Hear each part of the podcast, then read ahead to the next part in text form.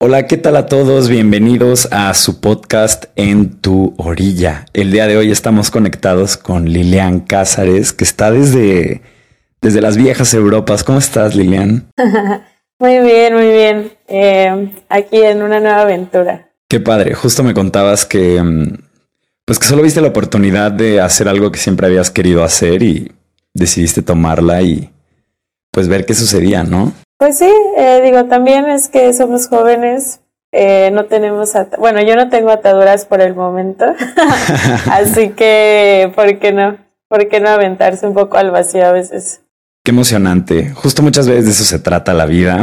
Em, pero bueno, a ver, para poner en contexto a todas las personas que nos están escuchando, ¿Podrías contarme un poco cómo se han visto tus últimos tres meses de trabajo? ¿Cómo luce el día a día de Lilian Cázares?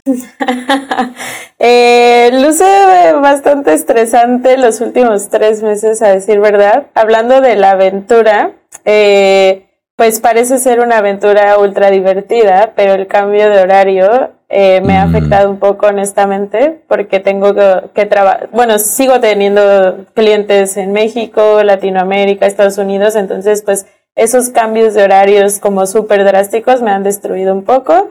Y también un poco el cambio de vida, ya sabes, como conocer nuevas personas, adaptarte mm. a un nuevo entorno, eh, ese tipo de, a una nueva cultura pues son bastantes retos que se suman a mi trabajo del día a día, ¿no? Que además en la industria de la música es un eh, ambiente bastante demandante por sí solo, pero eh, pues debo de presumir que poco a poco estoy agarrando mi rutina, así que mis días eh, lucen bastante ocupados siempre, o sea, junta, junta, junta, junta, junta.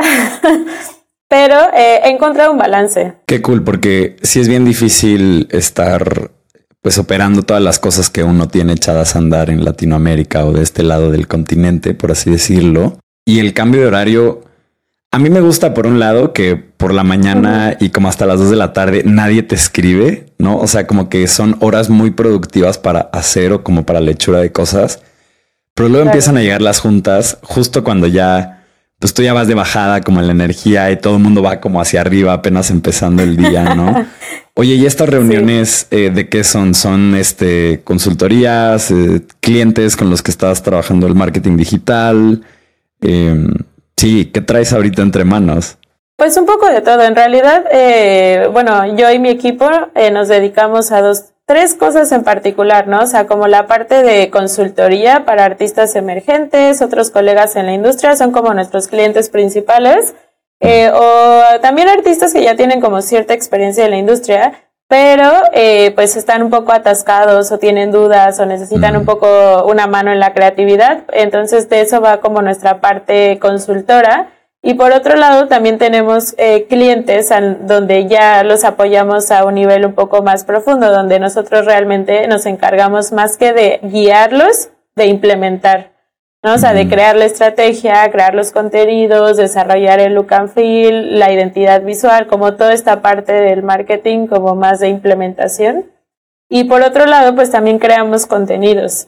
Entonces también como el generar contenidos para Instagram, eh, principalmente nuestro newsletter, crear nuevos productos, eh, optimizar nuestros servicios, eso es como un poco nuestro día a día.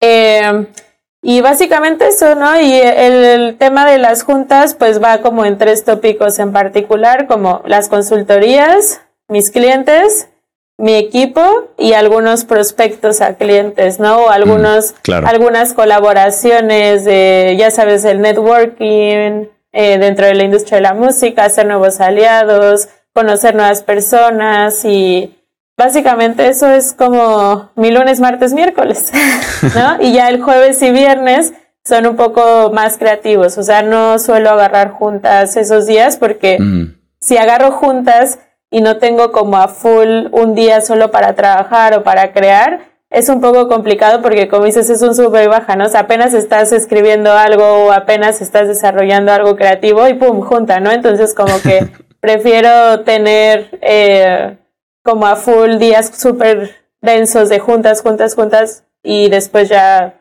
irme como un poco más, empiezo de súper denso hasta el fin de semana ya, de que el domingo chill, ¿no? Ajá, sí, sí. Soy igual, así mis lunes empiezan con una reunión a las 10.30 de la mañana y me he echado lunes que la última junta acaba a las 8 de la noche tal vez y solo es así una tras otra, tras otra, tras otra, tras otra. Pero al igual que tú, justo, por ejemplo, mis miércoles son sagrados y son días donde de verdad no tomo reuniones y solo me dedico como a crear cosas que estoy construyendo. Esta vez hicimos la, excepción porque ayer no pudimos grabar. sí, ahí es una excepción. Pero bueno, de igual forma este es como un, espacio para crear. Pero a ver, entremos en materia, Lilian. Em, una duda que tienen muchísimos artistas y, que creo que la respuesta no es como tan compleja, pero que creo que puede ser un gran punto de partida para esta conversación, es eh, cómo puede un proyecto musical, un artista, una banda, eh, perderle el miedo a publicar contenido y a entrar como en esta competencia em, por la atención de las personas en redes sociales. Pues bueno, creo que primero y muy importante es entender que el marketing es amigo, ¿no? O sea, siempre digo, el marketing no son ventas, el marketing no es un ser oscuro que va a transgredir tu arte, sino más bien es una herramienta, al igual que cuando usas un software para mejorar tu música o algún software para X o Y utilidad que necesites, pues es eso, es simplemente una herramienta que te sirve para ciertas ciertos objetivos o actividades en particular. Entonces creo que en ese sentido es como cambiar un poco el mindset y romper esa esa creencia para que después ya sea más fácil decir, ah, ok, solo es marketing, ¿no? ¿Qué tiene para ofrecerme? Y por otro lado, pues entender lo que, algo de lo que siempre hablo, ¿no? O sea, cuál es el ADN de tu proyecto, qué es lo que quieres lograr, o sea, como empezar a tener un pensamiento más estratégico es algo a lo que yo impulso mucho a mis clientes, como, ok, ¿quieres tener mil seguidores en Instagram? ¿Por qué? ¿Para qué? ¿Quiénes son? ¿En cuánto tiempo? ¿Sabes? O sea, como ese tipo de cosas, porque al final a veces caemos mucho como en el rollo de, ah, pues son números, ¿no? Y nos obsesionamos tanto con esos números y con cosas tan banales que perdemos realmente el centro de lo que es importante, por ejemplo, para un artista, ¿no? O sea, para un artista puede ser significar el éxito, tener sus conciertos, tener conciertos todo el año, y tocar en muchos países, para otro puede ser simplemente estar encerrado en su estudio componiendo soundtracks para películas, ¿no? Eh, entonces creo que lo más importante es justo eso, ¿no? O sea, entender qué quieres, qué es lo que quieres comunicar, quién eres y cómo vas a conectar con otras personas que probablemente tengan los mismos intereses, personalidad o creencias que tú, para que luego ya eh, abraces el marketing y las herramientas y digas, a ver, de toda esta oferta, ¿qué es lo que yo puedo usar que se adapta, no? Porque también ves que hay como esta idea de, no, si no estás en TikTok no vas a tener éxito.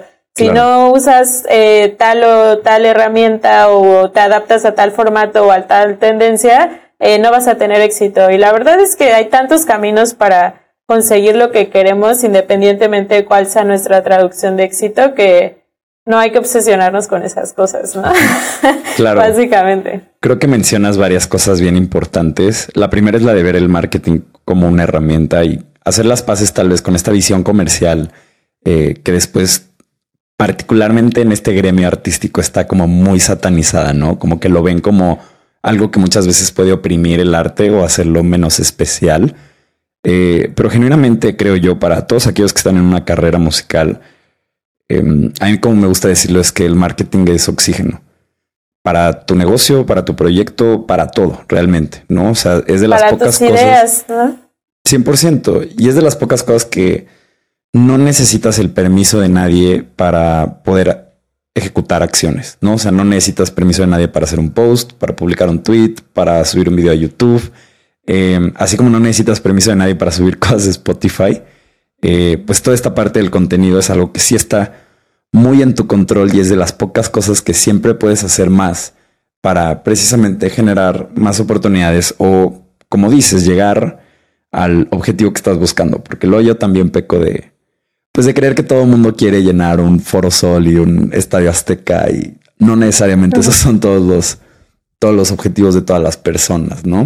Y a ver, supongamos que tenemos a alguien que está en un estadio en el que, ok, entiende que esta parte es fundamental para dar sus primeros pasos y generar sus primeras oportunidades, digamos.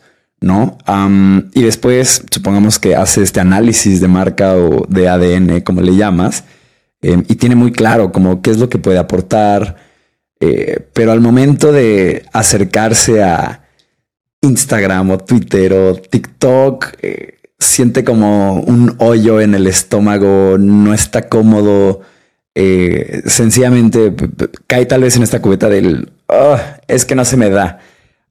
¿Qué consejo podrías darle a, las personas que están como en esa situación? Bueno, creo que eh, yo les hablo bastante desde la empatía porque curiosamente yo me siento súper incómoda al subir contenidos a mis redes sociales. O sea, de verdad, como que también tengo ese mindset de, ah, porque no se me da y no me gusta hacer videos y te sientes tan vulnerable cuando compartes tus ideas en cualquier formato.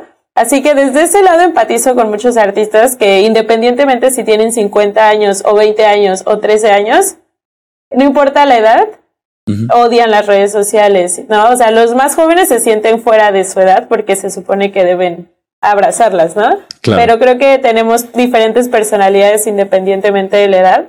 Entonces creo que la sugerencia es nadie, o sea, entender que nadie de nosotros empezó siendo perfecto, ¿no? O sea, como que haciendo el video perfecto, con la cámara perfecta, eh, o tocando perfecto, cantando perfecto, ¿no? O sea, o hablando perfecto. A mí me costaba mucho trabajo todavía como hablar en las historias o hacer Instagram Lives, ¿no? Y ahora hago uno cada semana. Es como, ah, ya, no me importa cómo me vea o cómo o, o si no puedo este, hablar perfectamente, ¿sabes? Como ese tipo de cosas.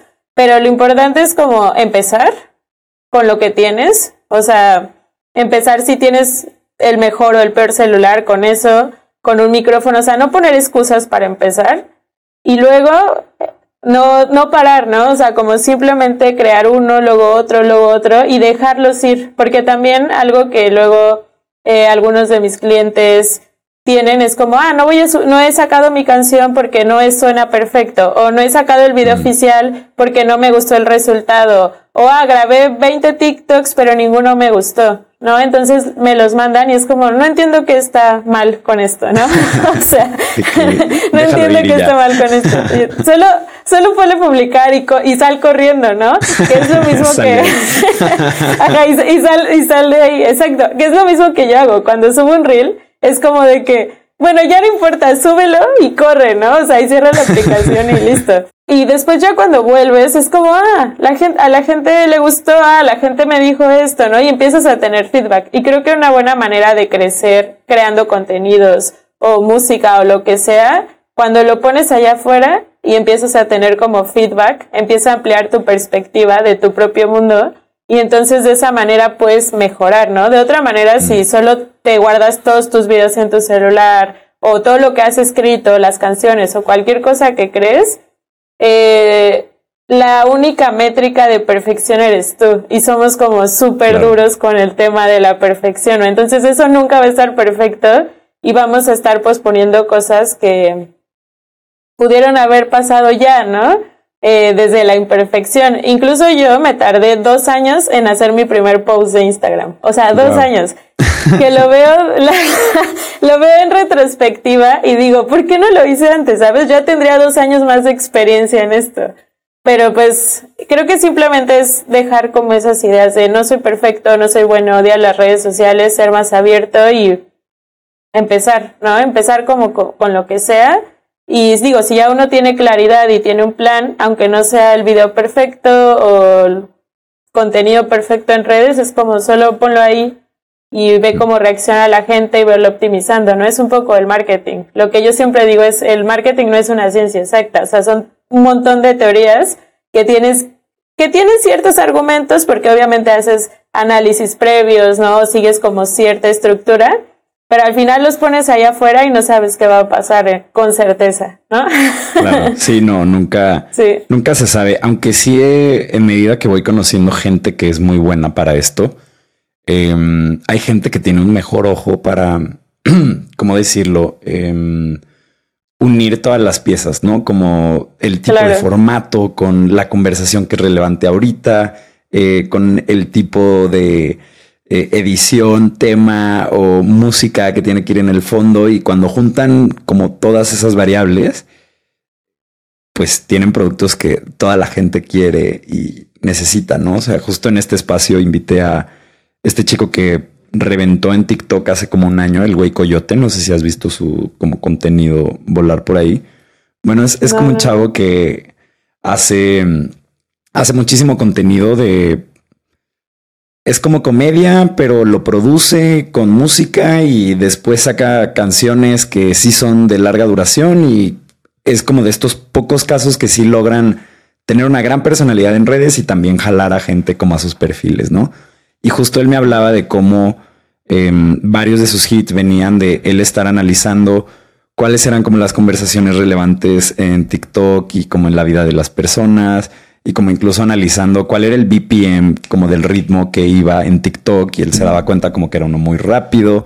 Em, y sumando como eso con el formato y demás y su forma de compartir las cosas, pues como que juntas todas las piezas del ajedrez y es como, wow, o sea, claro que esto es lo que hace sentido, ¿no? Y también de esto que mencionabas, em, para la gente que está como en, este, en esta posición que describí, creo que es bien importante que entiendan que pues de entrada que nunca van a tener que hacer nada que, no quieran o con lo que no se sientan bien, porque realmente eso no, no van a poder hacerlo de manera periódica durante eh, un tiempo prolongado, ¿no?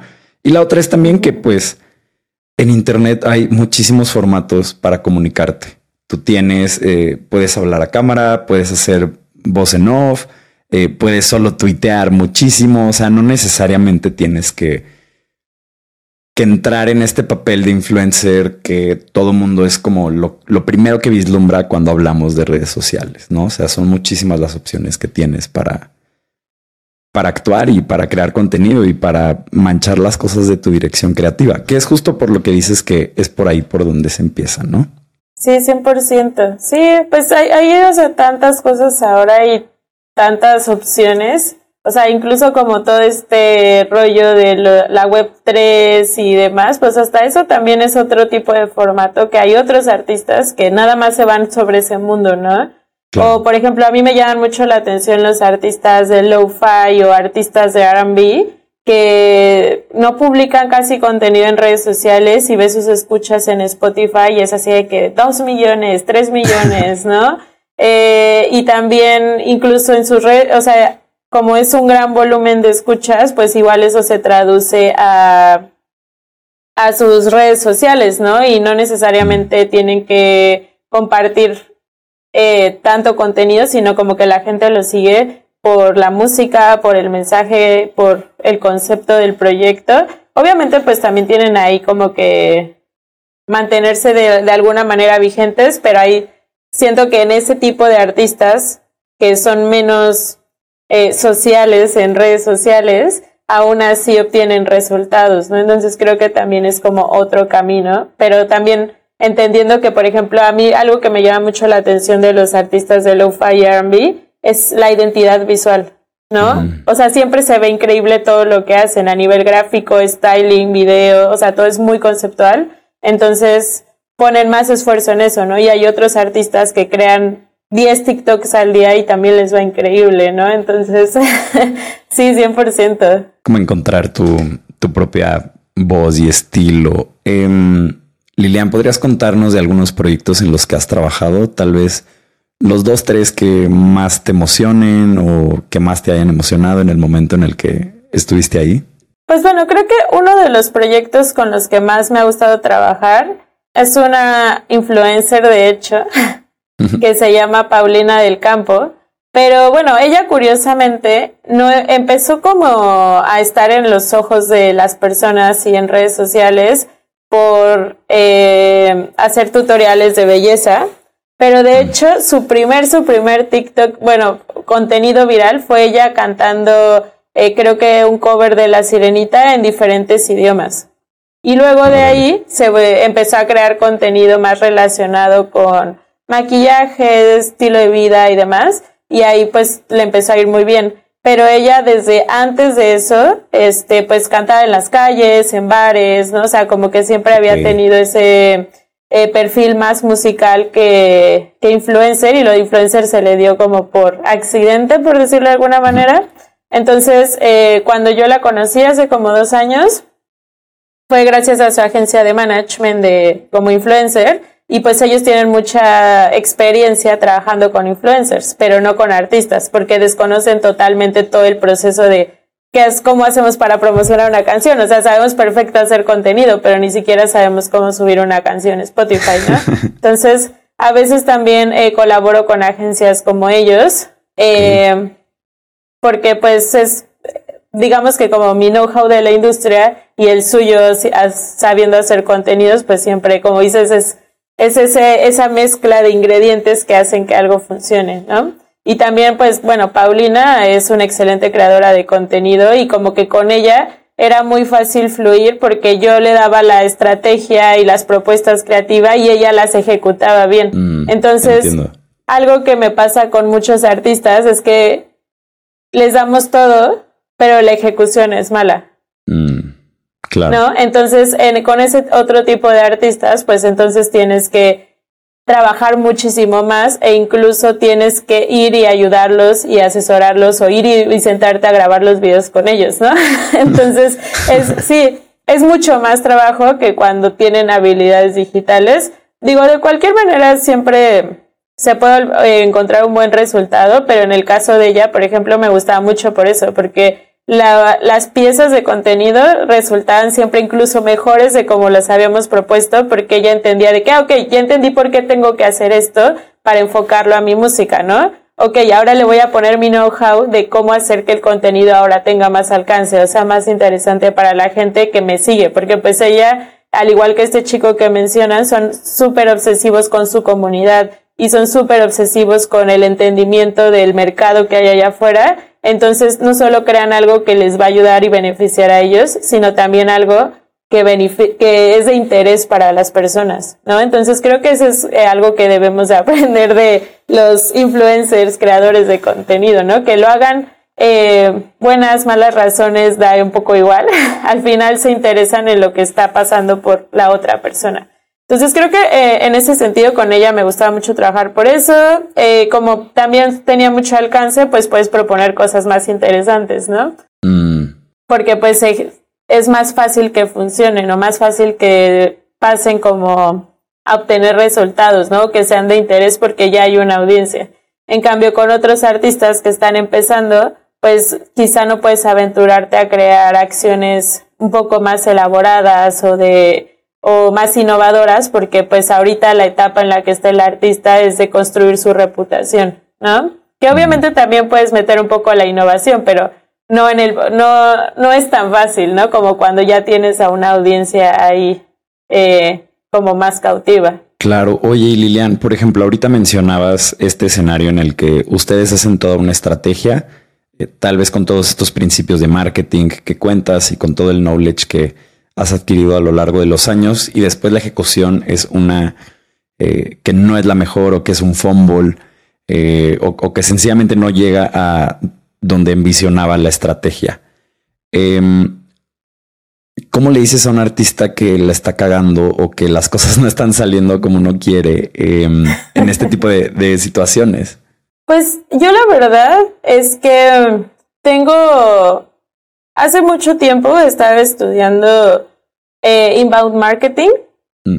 donde el objetivo es absorber el mayor eh, esfuerzo del usuario para que el usuario se preocupe menos y consuma lo, que es realmente valioso.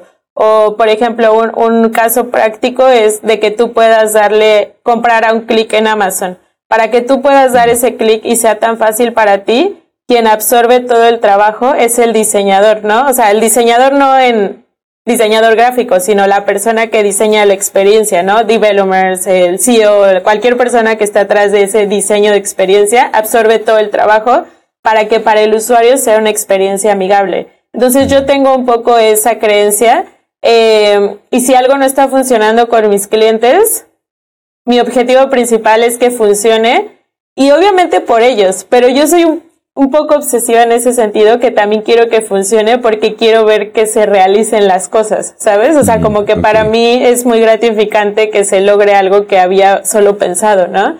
O algo que mi equipo había propuesto que suena una idea genial. Entonces, en ese sentido, cuando el artista no está funcionando por cuenta propia, lo que hacemos es decirle, oye, eh, creo que no está funcionando esto, pero ¿qué podemos hacer para ayudarte? ¿Tienes problemas con eh, grabar el video? Tienes muchas actividades, no sabes qué decir en el video. Eh, o sea, como que eh, somos muy, muy cercanos a los clientes y a los clientes dicen, no, es que lo intenté grabar, pero no sabía cómo este, utilizar la herramienta. Ok, eh, hacemos una llamada y le explicamos, ¿no? Ah, es que no entendí muy bien la referencia. Ah, bueno, le mandamos un storyboard o le mandamos un guion. ¿No? O, ah, es que no me gustó la idea y, me, y se me ocurrió esto, pero no quería decirles. Y es como, no, no importa, o sea, si esta es la idea principal, pero tú crees que es una idea que va más contigo, esa, hagamos eso, ¿no? Solo cuéntamela y vemos, o sea, vemos si hay todavía algo que optimizar en tu idea, porque a veces se les olvida eh, decir que vayan a escuchar la canción o cosas, ya sabes, más de marketing. Ajá, claro, claro. Sí. Llamar a la acción. Oye, ¿y cuánta gente hay en tu equipo ahorita? Ahorita Creo que somos ocho o nueve, no estoy muy segura. Vale. Pero sí, eso es. Y pues estamos, cada quien está en su rollo. Solo tenemos una regla que, bueno, en realidad hay dos compromisos muy importantes. El primero es, tenemos una junta todos los lunes de estatus, a veces duran dos horas, a veces quince minutos. Depende un poco cómo vayamos con los proyectos, pero intento que sean súper, súper productivas porque odio las juntas.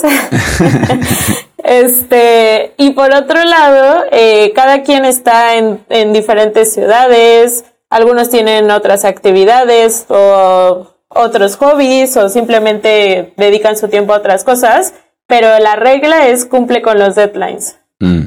¿no?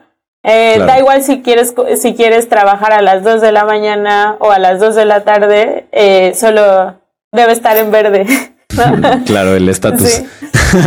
Entiendo. Y es importante, sí, o sea, por ejemplo, a mí con el tema del, equipo me ha costado mucho trabajo eh, hasta ahora, que ya me siento contenta con mi equipo a full, porque me di cuenta que no todas las personas van con este mindset que yo tenía, de ser independientes, de gestionar tu propio tiempo. Me di cuenta que hay personas mm. que están bien con que les digas qué hacer, con cumplir con horarios, ¿no? O sea, como que claro mi mindset era de que, que quién no quiere trabajar así, ¿sabes? claro, no, y te entiendo, porque mm, es, es muy chistoso, pero este espíritu de tú emprender eh, una empresa o una aventura, un proyecto de este tipo, no toda la gente tiene como ese estómago de tener la iniciativa para resolver los problemas que conlleva o de sencillamente como siempre estar empujando una visión.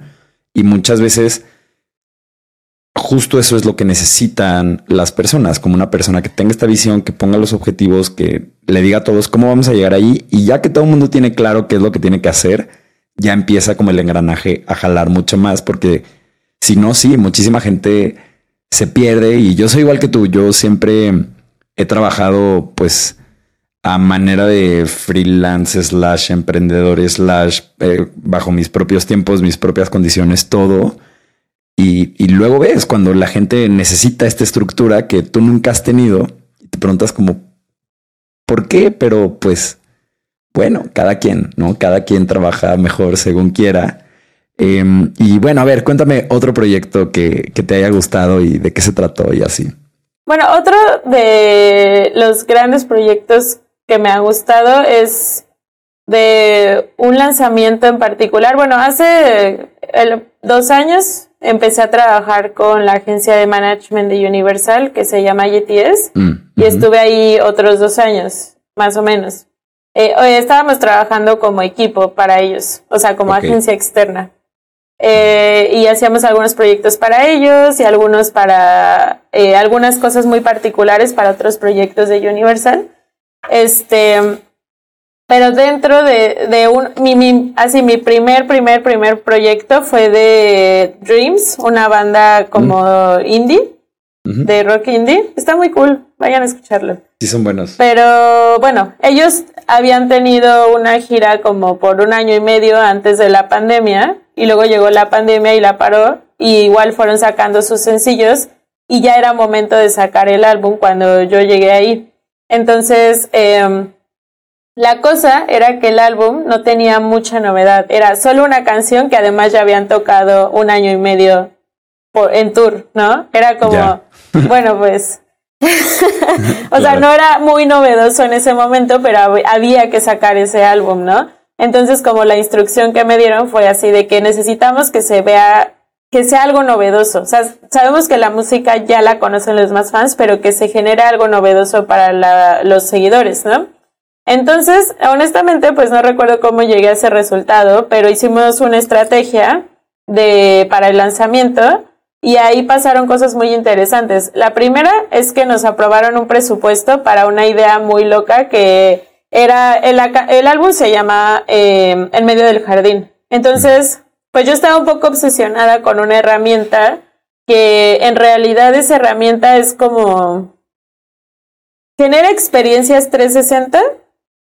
Se llama Think algo, no me acuerdo bien del nombre ahorita, pero eh, genera experiencias 360, como no sé si te acuerdas de este Ay, no, de Encarta o esos programas que tipo ah. era el Wikipedia de antes, que te daba tours por los museos en 360 y así. Ok, sí.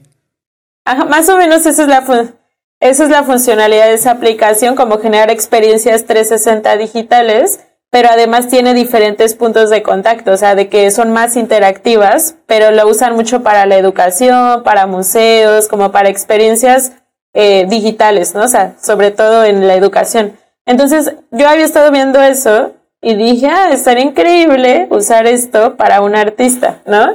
Entonces, justo me llegó ese proyecto y pensé cómo podía aplicarlo y se me ocurrió hacer un jardín digital. Ok.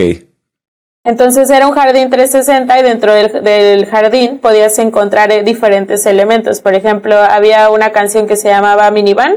Entonces, eh, pues diseñamos una minivan 3D en el jardín, ¿no? O había en medio del jardín había un picnic, había otra que tenía unos relojes. O sea, cada elemento dentro del jardín virtual tenía un porqué, pero era porque ya habíamos hablado con los artistas, como, bueno, con los músicos, como para entender, pues, de qué iba cada canción, o sea, como para que tuviera argumentos válidos ese jardín, ¿no?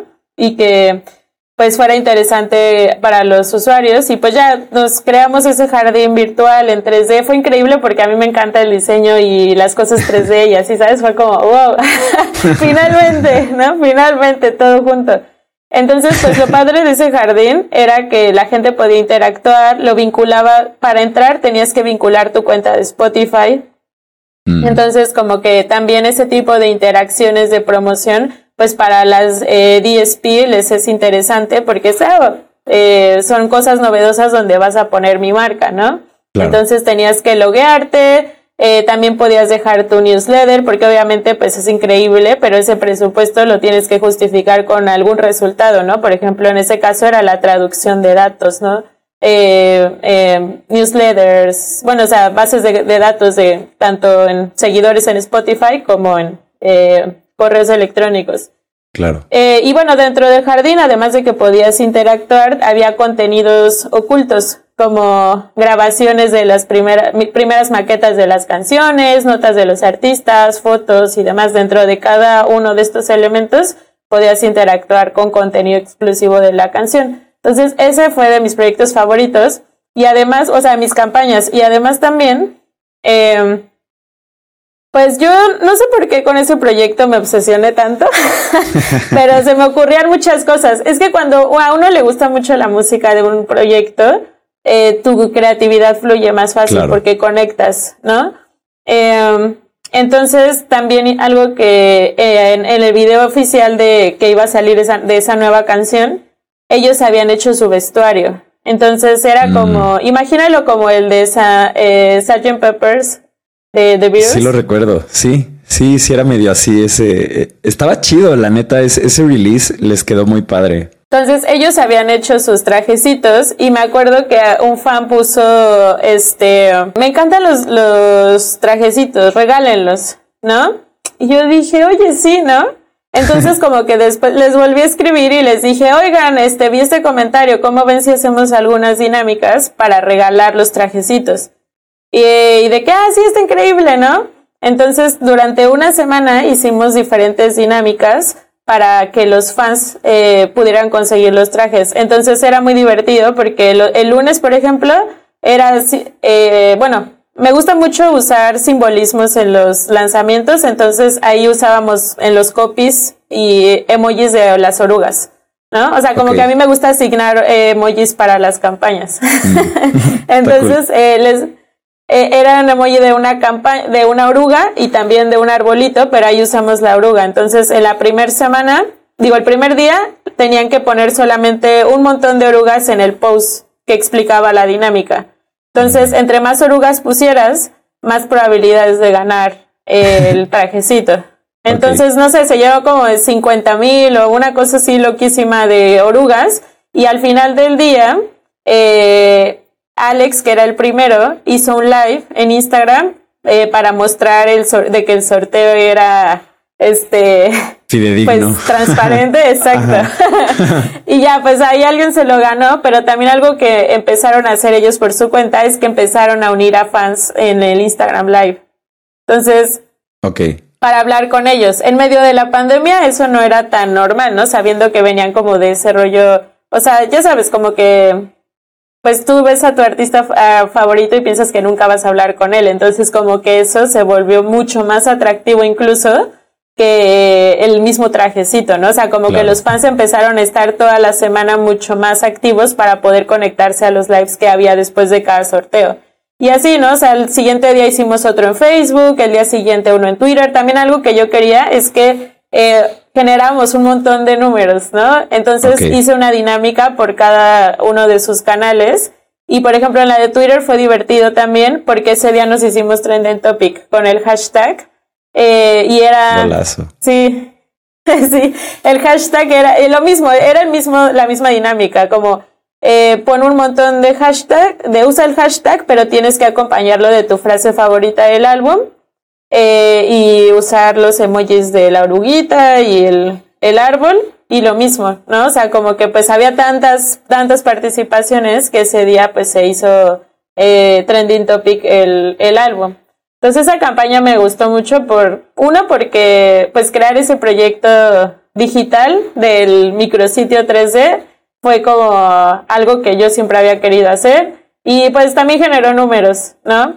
Y fue divertido, o sea, como que incluso los músicos eh, se estaban divirtiendo, o sea, los chicos se estaban divirtiendo porque era como de que, ah, ya, ya llevamos un Excel porque, por ejemplo, en Twitter tuvimos un problema que no pudimos vincular la cuenta de Twitter con eh, la aplicación de sorteos. Entonces tuvimos que mm. meter todos los tweets. Eh, Dios.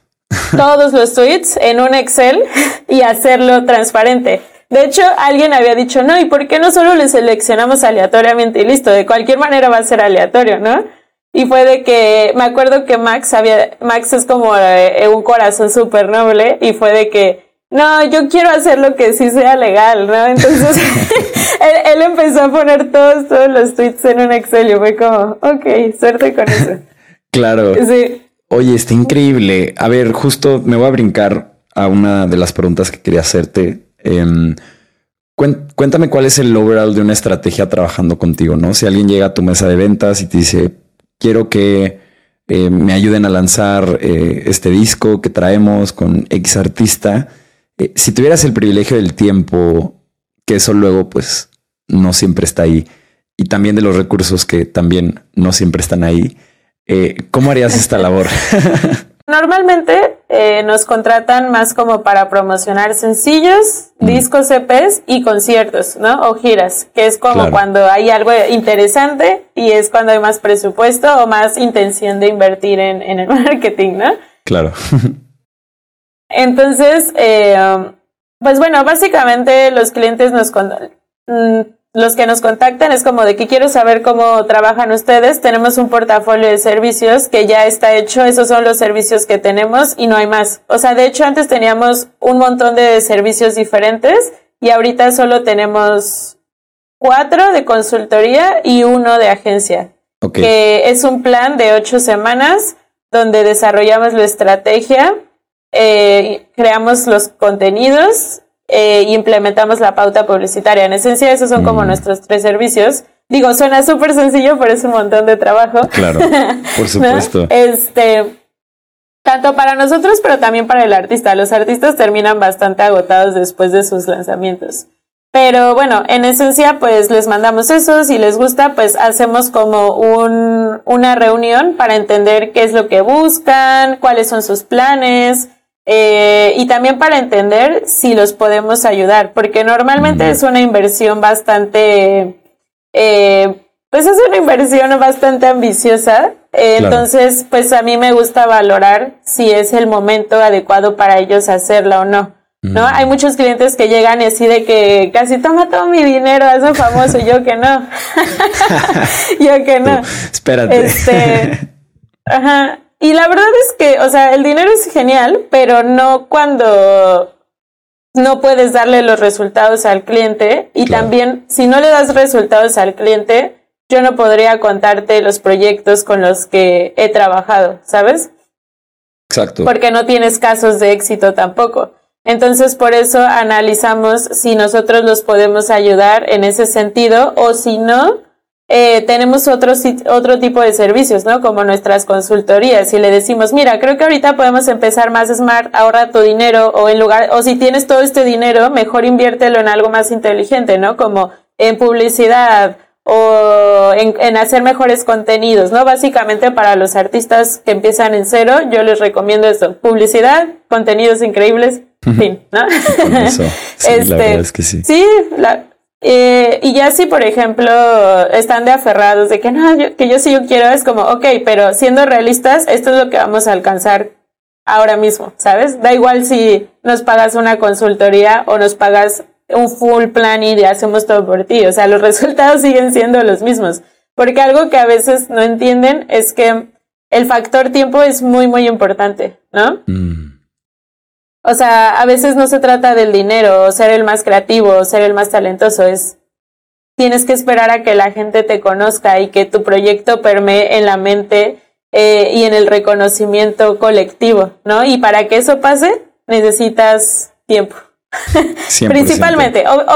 obviamente a veces hay esos casos extraordinarios donde despiertas un día y te hiciste viral, pero no es lo normal, ¿no? O sea, el factor tiempo es, es lo normal, pero bueno, básicamente eso hacemos, ¿no? Como analizamos si es un buen momento para trabajar juntos o si si quieren trabajar juntos, pues buscamos cuál de nuestras dinámicas de trabajo es la más conveniente para ellos y pues eh, nuestro proceso es básicamente pues con todos entender cuál es eh, su identidad, generar una estrategia general, luego desarrollar la estrategia en particular para algún lanzamiento, para algún concierto, depende que se traigan entre manos.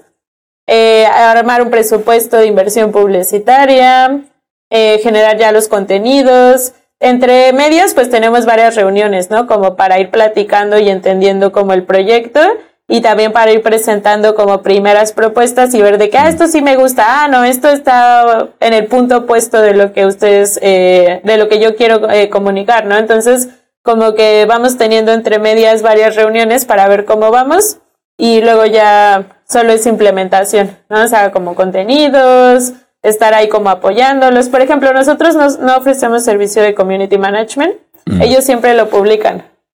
Claro. Entonces, no importa si eres la persona más famosa del mundo, publica tus contenidos. este, o bueno, a veces les ayuda, pero Sí, no, ese es un brazo que yo creo que todo mundo debe ejercitar, particularmente la gente que está construyendo algo eh, que es de uno, ¿no? O sea, si estamos, no quiero decir obligados, pero si eres alguien que quiere empujar comercialmente tu proyecto, pues es el juego que hay que jugar eh, ahorita en este instante, ¿no? Sí. Lilian, cuéntame, ¿cuáles dirías que son tus tres lecciones más grandes haciendo eh, marketing digital específicamente en esta industria que es la musical? Mm, creo que a mí algo que me ha hecho crecer mucho son los artistas, básicamente. O sea, porque más allá fuera de, más allá de que tomes muchos cursos y te obsesiones con aprender, leer libros y demás, que yo soy un poco así, o sea, me gusta mucho tomar cursos, eh, meterme a la escuela de vez en cuando, este, y leer podcast, ya sabes, como un poco obsesiva con eso, pero eh, necesitas poner en práctica. Entonces, creo que la primera lección es eh, poner en práctica todos, todos esos conocimientos, porque si no, no valen para nada, ¿no? O sea, y además es bastante frustrante saber un montón de cosas, pero no saber si funcionan o cómo se ejecutan. Y es que incluso en la ejecución es, es un, o sea, el project management para mí ha sido el reto más grande de la historia. De hecho, mi mayor reto en el project management fue esa página web de 3D, porque yo tenía la idea y no, yo venía de trabajar con empresas eh, muy, muy grandes, o sea, como no en la industria de la música, sino más como de consumo y entretenimiento. Y para mí, yo era la persona que tenía las ideas, ¿sabes? Pero yo no era la persona que las ejecutaba. Y cuando me salí de, del mundo corporativo, y fue de que, ah, sí, tengo esta idea, vamos a hacer un micrositio en 360 y no sé qué, no sé qué. Y me dijeron, increíble, ahí está el presupuesto, ¿cuánto nos cuesta? ¿Cuánto tiempo lleva a ejecutarlo? Bla, bla. Y yo, mierda, ¿sabes cómo? ¿Qué voy a hacer?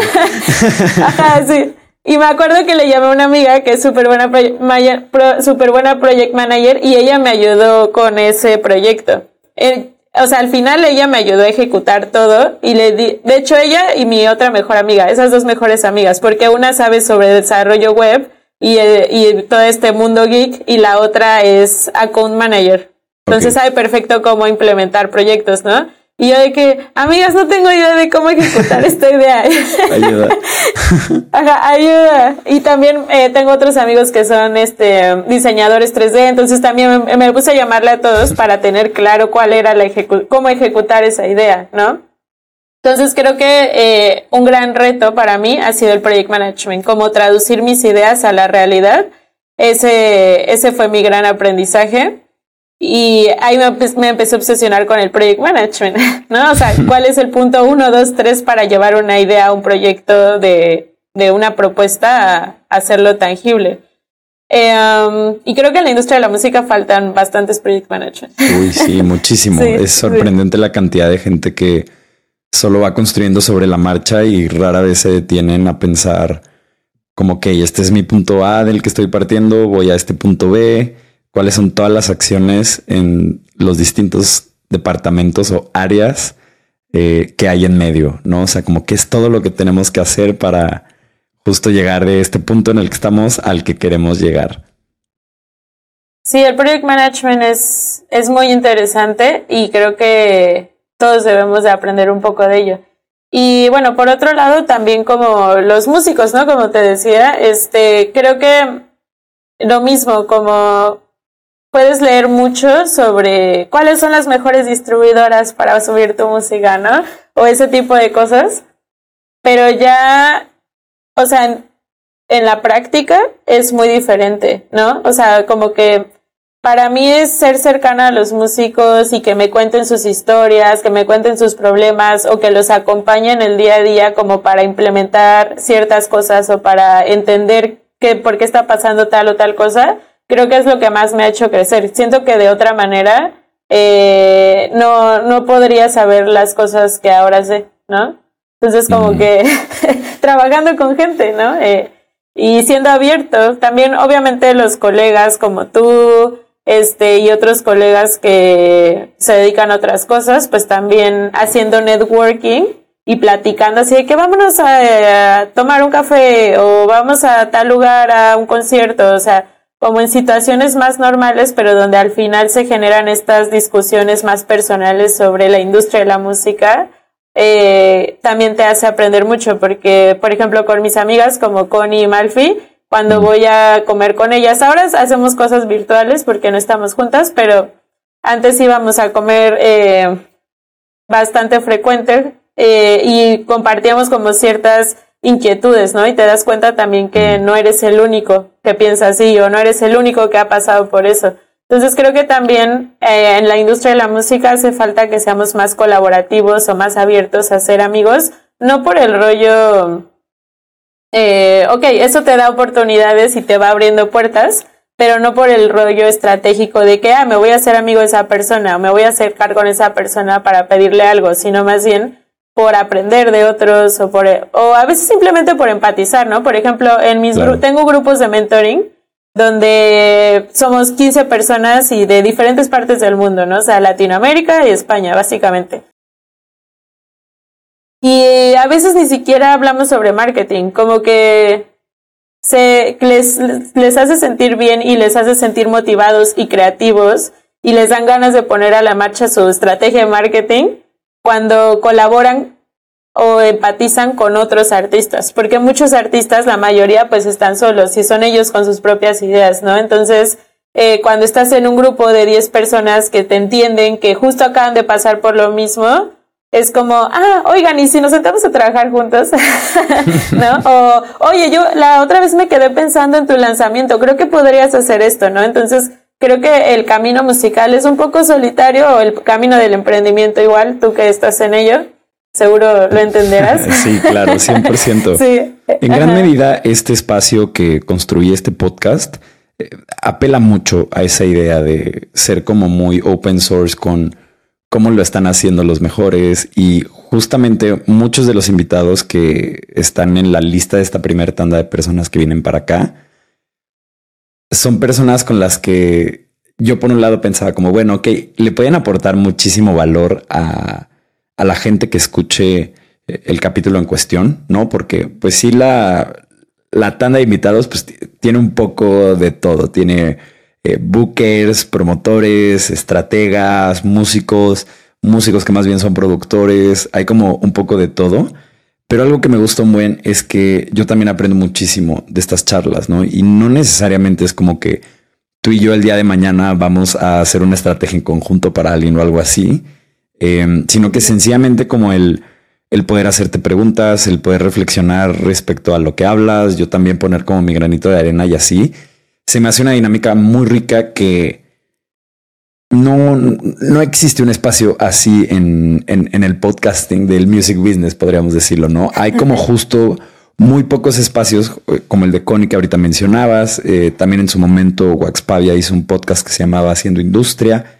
Eh, pero bueno, yo decía, claro que hay espacio para uno más. Em, y además me da la oportunidad de platicar una hora contigo, que eso pues, sabes, nuestras agendas están súper apretadas, tú estás del otro lado del mundo, no tenemos como realmente los mismos clientes, entonces es muy difícil como que empatemos. Y este tipo de espacios que nacen de la colaboración, pues nos permiten, eh, pues como hacer esto, ¿no? Y, tener como este buen rato. sí, sí. ok, a ver, Lilian, eh, hablemos sobre las cosas que hacen los artistas que hacen que las personas conecten con ellos, que no es necesariamente música. Siento que eso es algo bien relevante. Creo que viene mucho de este concepto que tienes del ADN de los artistas o también formalmente, como se le conoce, la parte de la dirección creativa. Yo siempre he pensado que los artistas son marcas en medida que representan ciertos valores. Eh, o cierta visión eh, de cómo debería ser el mundo o de la realidad o ciertas cosas que ellos creen que creen que son correctas, justo sus fans también lo creen y es así que se identifican y que empatizan o incluso le dan oportunidad eh, a alguien de escuchar su música. Justo lo que mencionas, ¿no? este ADN del proyecto que lo renombré, pero en realidad es el branding, ¿no? Mm y viene como de, pues, de, la, de, lo básico, ¿no? De la comunicación. O sea, en realidad cuando yo estaba estudiando branding corporativo, muy aburrido, sí, no sé. este, nada, o sea, sí fue bastante aburrido, pero después me puse a pensar cómo sirve esto en la vida y me di cuenta que era como justo la, la primer necesidad de un artista, ¿no? Y la primer necesidad de una empresa y la primer necesidad mía incluso, ¿no? Eh, cuando es algo de lo que hablan muchas personas, ¿no? O sea, encontrar tu, tu, tu propósito, encontrar tu por qué, eh, es como esta visión más romántica que tienen algunos escritores como Simon Sinek. Bueno, romántica entre comillas, o el Ikigai, ¿no? De, de este libro japonés de cómo encontrar tu pasión. Eh, pero bueno, en el mundo corporativo se llama branding corporativo y habla como de dos tipos de, de, aspectos, ¿no? Como sí de lo que cuando entras a una empresa y dice misión, visión, valores. Ajá. Y eso es súper importante, o sea, es importante en, en, todo sentido para un artista o para cualquier persona que busca ser eh, una, una personalidad pública, ¿no? O para cualquier empresa que busca que incluso sus clientes conecten más por los valores de la empresa que por el mejor producto, que incluso lo vemos hoy en día, ¿no? O sea, puedes tener los mejores jeans del mundo, pero si no van con tus valores, nunca más vuelves a comprar esos jeans, ¿no? O puedes ser el artista más talentoso, pero si eh, empiezas a comportarte de una manera que no es coherente con mi visión del mundo, dejo de escucharte para siempre, ¿no? Entonces, eh, creo que es esa, entender ¿por qué haces lo que haces? O sea, como lo podemos ver en diferentes esquemas, ¿no? Yo tengo mi propio ADN del proyecto, pero es una mezcla de varias cosas. Pero básicamente el que haces es lo que todos sabemos que hacemos, ¿no? O sea, canciones pop, canciones eh, con 500 mezclas de géneros, ¿no? Pero como que el propósito que tener claro qué es lo que le quieres dejar a la gente Mm. Ese es el verdadero propósito, porque muchos clientes que tengo se confunden como, ah, bueno, mi propósito es vivir de la música y es como, ok, perfecto, y eso como me hace parte de tu proyecto. Mm, claro. ¿No? Claro. Entonces creo que eh, el que tenga, está bien tener tus propios objetivos, pero el tener un propósito colectivo al que nos invites a ser parte es lo que hace que un artista sea magnético. ¿Cuál puede ser ese propósito? Puede ser súper profundo o súper banal si quieres, ¿no? O sea, siempre menciono la frase que dice Bad Bunny en una de sus canciones, que incluso Bad Bunny, que pensaría, o sea, que es como super mainstream, tiene claro ese propósito, ¿no? De que dice, gente, hay que preocuparnos menos y disfrutar más, que lo dice en una canción. Entonces, más ligero que ese propósito no se puede, pero es cierto, incluso yo conecto, no es mi música favorita, pero yo conecté con Bad Bunny por eso, porque dije, ¿sabes qué? Sí, ¿no? Chile sí, o hermano, amén. Ajá, sí, ¿sabes qué? Sí, voy a dejar de obsesionarme con el perfeccionismo y voy a perrear hasta el piso, bye, ¿no? Entonces, e, e, ese tipo de cosas creo que es lo que te hacen ser magnético, como dices, ¿no? O sea, ¿Por qué te gusta Bad Bunny y en qué contextos escuchas a Bad Bunny? Yo no me consideraría la fan número uno de Bad Bunny, pero me interesa mucho eh, porque me gusta escuchar su música en un contexto donde me divierto, donde mi vida es ligera, ¿sabes? Pero no me la voy a poner en la oficina, no me la voy a poner eh, caminando por ahí, no. Pero me gusta mucho disfrutar su música en cierto contexto, entonces conecto con él a través de esa esa visión de ese momento, por ejemplo, ¿no? Pero hay otros artistas que conecto más bien por la persona que son, ¿no? O a mí, por ejemplo, me gusta mucho Sabino, pero creo que es mm, por las historias que tienen, sus canciones, pero también por el branding que él hace, porque él es diseñador y yo estudié diseño. ¿no? Y una vez que hablé con él, eh, hablamos de diseñadores y fue como, güey, ¿sabes? O sea, como que con, Ajá, sí, conecté con él por sus intereses sobre el diseño, no por su música, ¿no? Entonces creo que entendiendo este dos cosas, o sea, cuál es eso que buscas eh, esa visión del mundo que buscas ofrecerle a las personas es cuando otras personas se unen a ti, porque también están buscando eso, ¿no? Y también en el tema de la personalidad, como ahora que, o los intereses que te mencionaba lo de Sabino, también son súper importantes, ¿no? Si te gusta el gaming, si te gusta el cine, si te gusta la literatura, el yoga, la meditación, los sueños, o sea, la astrología, este, las motos, el lujo, ¿sabes? O sea, como no importa, eso también atrae a otras personas que tienen las mismas pasiones e intereses, porque al final todos tenemos esta necesidad de ser parte de algo, ¿no? O sea, nuestra necesidad humana, necesidades básicas del ser humano, es pertenecer, ¿no? Entonces, eh, creo que cuando un artista o un influyente, una persona quiere influir sobre las otras personas o un líder, es porque conectas por ese tipo de cosas, ¿no? Por los intereses, la personalidad y esta visión del mundo. Entonces, a mí me gusta mucho entender ese tipo de cosas de los artistas porque incluso me permite ver, ok, tiene estos intereses, ¿cómo hago para promocionar su música a gente que le gusta el gaming? O, ¿No? O sea, por ejemplo, hay, eh, hay, hay varios artistas con los que trabajo que son medio gamers y a veces hacemos de que, ah, ¿cómo sonaría mi canción si fuera el intro de Dragon Ball? ¿No? Y eso atrae gente, ¿no? Claro. Eh, entonces creo que ese tipo de cosas hacen que la gente conecte contigo más allá de porque es la mejor canción que han escuchado, que también pasa cuando simplemente estás descubriendo música en Spotify y eso es ah, la mejor canción que he escuchado, ¿no? Pero a nivel comunicación es diferente. Sí, 100%. No, y muchas veces justo de ahí que sea el ADN del proyecto, eh, esa música está cargada de estos valores, ¿no? Y muchas veces solo es como irlas desmenuzando y explicando a través de otros canales o conversaciones. Y es increíble porque una vez que te empiezan a relacionar como con estos valores o con estas percepciones del mundo, ya tu look and feel empieza a representar también esos valores y es donde ya empieza a suceder pues el fenómeno de que hay gente que empieza a adoptar tu estilo o que quiere que sus cosas se vean como las tuyas y, eso al final del día es lo que provoca un fenómeno cultural. Em, a ver, Lilian, ya para terminar nos quedan dos preguntas. Eh, eh. la penúltima es, ¿cuáles son las métricas que realmente importan en el marketing digital aplicado en esta industria?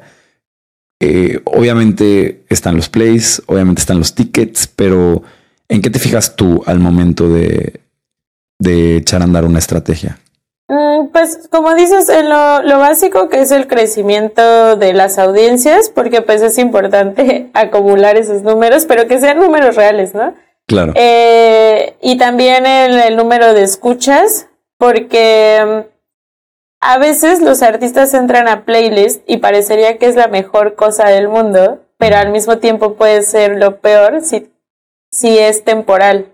Claro. ¿no? Entonces como que es un reto interesante mantener esos números cuando te sacan de la playlist. ¿No? Entonces, eh, los streams y eso, este, también es algo que siempre revisamos todas las semanas pero mi parte favorita, tenemos un reporte súper sencillo que hacemos cada viernes con todos nuestros clientes, mm. pero ese es hallazgos y recomendaciones, que son métricas más cualitativas que cuantitativas, ¿no?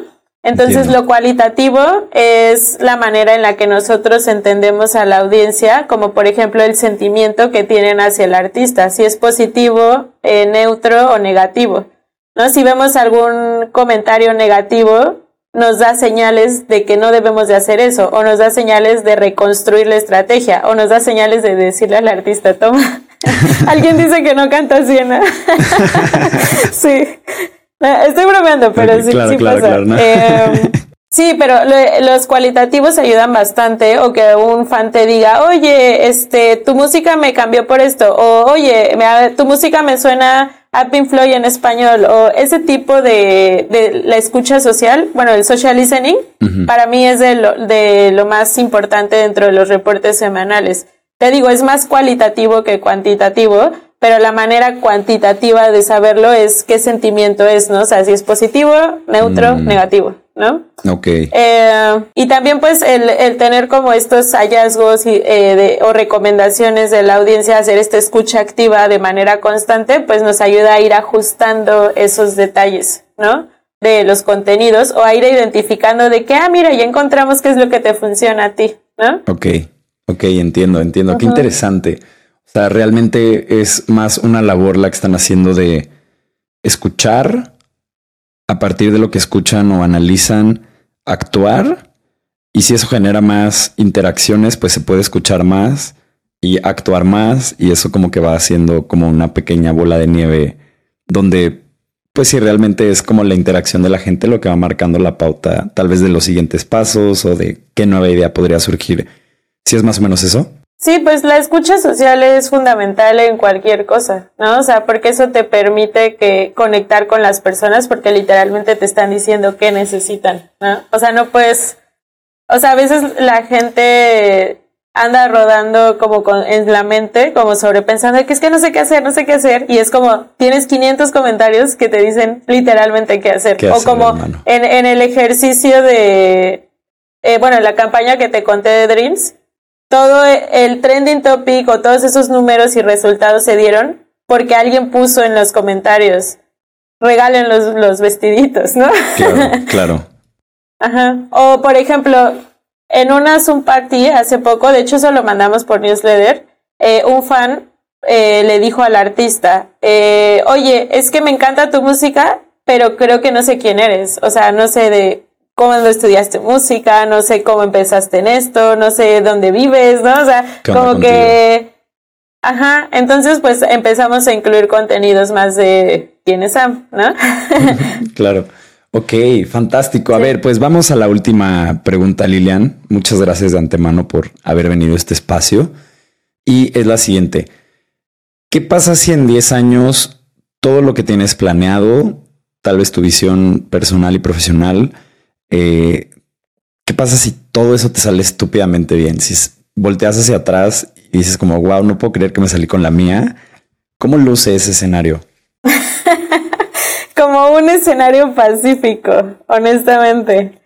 Eh, me gusta mucho mi trabajo, pero al mismo tiempo creo que me hace falta, como te decía al principio, encontrar un equilibrio para disfrutar más la vida, ¿no? Mm. Como disfrutar una taza de té sin la presión de tengo una junta o sin la presión de tengo que ser súper productiva porque tengo que lanzar esto mañana, ¿no? O sea, eso como pasar a mi, o sea, luce como una vida bastante equilibrada, porque también eh, no soy una persona de estar quieta, entonces ser 100% hedonista y disfrutar de esas pequeñas cosas de la vida no no, no, me hace no, te es natural, ¿no? Ajá, sí, o sea, porque siempre estás ocupada en algo o no sé, suena que eres de este tipo de gente que todavía ni termina de hacer un proyecto y ya se le está ocurriendo el siguiente y de hecho ya hasta estás más emocionada de lo que sigue que ajá, ¿no? o sea, de que rápido, ya vete, ¿no? Sí, 100%. O sea, soy una persona que disfruta ambas cosas, ¿no? Como las, las pequeñas cosas de la vida, como te digo, tomar una taza de té, pasear con mis perros, estar con amigos, tener pláticas como estas prolongadas sin presión y aprender como de otras personas. Sin embargo, también el crear cosas eh, para otras personas o dejar como un, una semilla por ahí y allá, creo que también me va a mantener ocupada, solamente no demasiado ocupada. Perfecto. Bueno, pues Lilian, muchísimas gracias por venir a este espacio. Le quiero recordar a toda la gente que llegó este, hasta este punto que si ustedes conocen a algún artista emergente, alguien que forme parte de su equipo de trabajo o alguien que en general esté empujando cosas en la industria musical, por favor compartan este espacio con esa persona. Es para todos esos agentes que están en la industria. Estamos invitando a promotores, a bookers, a empresarios, gente de disqueras, artistas, productores, de verdad, todo tipo de perfiles para que nos cuenten sus mejores prácticas y experiencias. Entonces, sí, nada, compártanlo, por favor. Se los agradeceré con el corazón en mano. Muchas gracias, Lilian. Nos vemos a la próxima.